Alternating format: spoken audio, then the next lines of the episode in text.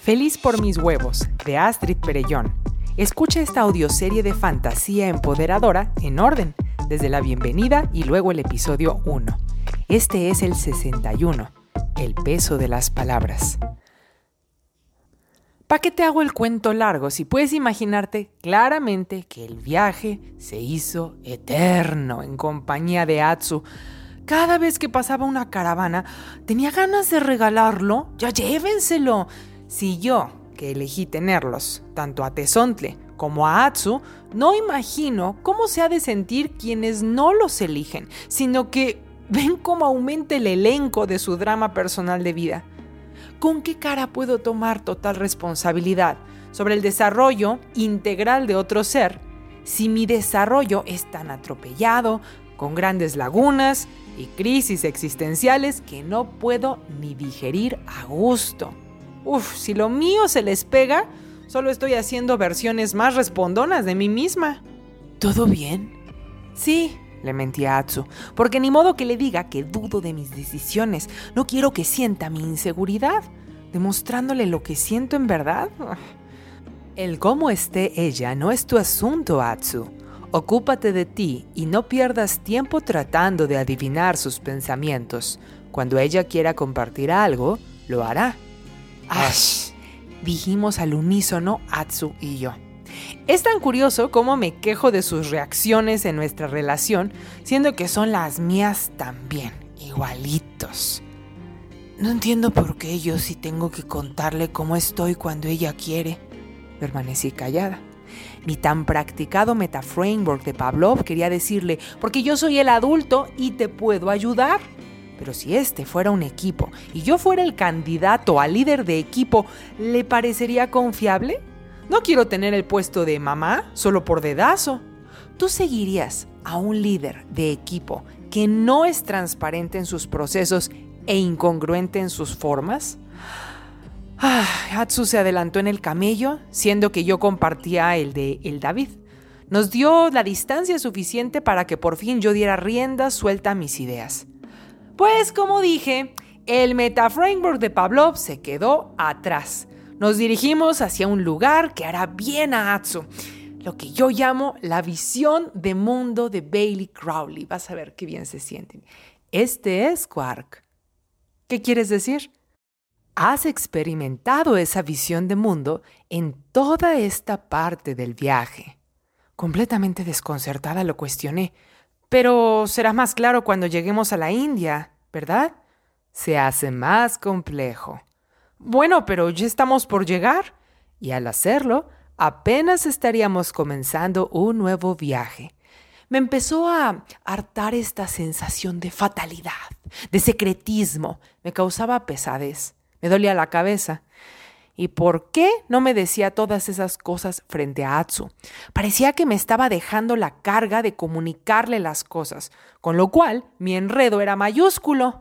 Terminaba diciéndole al pobre muchacho lo que no había planeado decir y de la peor forma. Si ya lo estamos viviendo, ¿qué sí puedes decirme? Observa más, habla menos. Llegó el día en el que por fin no fui el foco de la discusión. Teníamos montadas las tiendas en un espacio de descanso y sombra entre la arena. Atsu se le puso al brinco a el David, no me acuerdo por qué. Creo que ah, ya, guiaba nuestro viaje él con una tábula rogeriana. Y el muchacho había crecido con las referencias de Eratóstenes. El asunto se hubiera zanjado con un simple GPS, pero a falta de ello, pude presenciar el intercambio. Podríamos haber llegado antes, pero algo me dice que querías pasar por tus tierras, porque vamos directo a ellas, ¿eh? Ah, no, no, ya me dijo el hada sepulturera que tú no tienes patria. Pero ¿por qué tanto rodeo entonces? ¿Qué pretendes? Habla.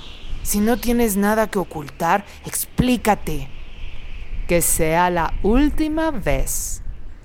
Tras esas palabras del David reinó el silencio. Pensé que el David se levantaría dignamente para dejarlo con la palabra en la boca, pero no fue así. Permaneció sentado, inmóvil, la vista fija en Atsu, sin gesto y sin señal de que había más que agregar. ¿La última qué? ¿Me estás amenazando? contuve las ganas de saltar en medio, descubrí que mi temor a la confrontación me hacía susceptible a querer que todos conciliaran sus diferencias con un abrazo. El David no mostraba disposición a ablandarse, tampoco había gritado. Su gesto no era de enojo, aún así era glacial, si es que en el desierto esto es posible. Atsu no se atrevía a decir nada, estaba tan furioso Pareció que se le abalanzaría. Me echó una mirada tremenda, dio media vuelta y accidentalmente por su desplante salpicó arena que al menos a mí me hizo cerrar los ojos y toser.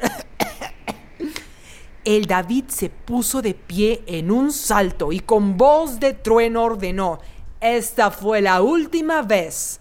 Mañana te quedas por tu cuenta. Se me fue el ánimo al suelo. Quería decir que no era necesario. Fue un accidente, pero tenía la boca llena de arena. Los miré espantada. Atsu no pudo ocultar su terror y solo se fue a su tienda. Si hubiera puertas, el portazo habría agravado esto. El David se volvió a sentar, alistando todo para cenar. Yo no me atrevía a pronunciar palabra, hasta que él, con una voz inusualmente dulce, o al menos comparativamente, me ofreció lo que estaba preparando. ¿Había fingido su autoridad? ¿O ya se había calmado? Mm, ¿Ya estás mejor? No confundas firmeza con violencia. Pero, ¿de, verdad vamos a dejarlo solo? Si la palabra no tiene peso justo y no se cumple, no vale nada, Quark. Pues si eso es verdad, mejor cuido lo que digo contigo. Fui un poco desdeñosa y no me gustó haber sonado así, pero su paciencia era infinita. Esa es la idea. ¿Pero y él? ¿A qué te referías con que era la última vez? ¿La última vez que qué? Su alma entiende. No hace falta hablar de más. El necio usa demasiadas palabras. El sabio corresponde sus palabras con sus actos. Esto quiere decir que si tú no cumples tu palabra, pierde peso y él nunca aprenderá cómo cuidar el peso de sus propias palabras. El David me miró, tranquilo. ¿Por, qué lo tratas diferente a mí? Él quiere ser como su maestra. Tú solo quieres explorar cómo ven las cosas los hijos de Bailey Crowley. Su camino dura para siempre y no puede tener cimientos inciertos. Pero no me puedes explicar más. Ya lo estás observando todo. Me enfurruñé como niña chiquita a quien no le dejan meterse en las pláticas de los adultos. Sentía que daba pasitos, pero otra parte de mí bien que entendía que si la palabra crea y los actos son vistos como intercambios de energía, el David le estaba transmitiendo una poderosa lección al aprendiz de mago. Aun cuando podríamos asegurar que fue un accidente lo de la arena, no hay accidentes. El verdadero poder del mago está en asumir la responsabilidad total por su energía. Y la de Atsu parecía un fuego voraz sin control que quería consumirnos. En cambio, aunque me dejé impresionar por el cambio de tono en el David, lo cierto es que su energía había sido la misma. Habló fuerte, pero nunca dejó de sentirse de su parte alguien con los pies bien puestos en la tierra y con la frente alta como quien recibe mensajes de las estrellas. Si Atsu era inteligente, encontraría la manera de permanecer a nuestro lado, porque el David era un maestrazo como nunca encontraría. Pero si sus emociones lo cegaban, no estaba listo. Se quedaría como yo, tomando los consejos de Bailey Crowley porque suenan antiguos, sabios, pero sobre todo porque quien los da nos gana con su carisma. Pero es algo muy distinto sentirse atraído por el mensajero que estar dispuesto al enorme sacrificio de vivir el mensaje. A mí me atraía el mensajero, pero ya quedamos que porque era todo lo que yo no soy. El David es mi balance. Aún no capto qué se supone que deba hacer con este hallazgo, y mi energía. Tenía razón el David. Callé, pues, y observé mucho, mucho más. Partimos al día siguiente sin Atsu, solo para descubrir horas después que nos dio alcance con el camello que le dejamos. Después de todo, perdió el privilegio de formar parte de nuestro clan, pero el castigo no implica ser cruel e inhumano. Por el resto del camino del desierto, Atsu nos siguió a gran distancia, pero nunca dejó de avanzar en nuestra misma dirección. Entendí un poco mejor esta visión de mundo.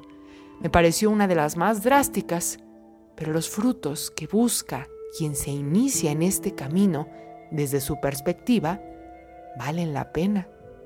En plena fase del ritmo, el muchacho sacrificó su orgullo, pero respetó el resultado. No vino a rogar, disculparse, porque sabe que la palabra de un mago tiene el peso justo. No había vuelta atrás cuando el David lo echó. Y aún así, quiso seguir avanzando.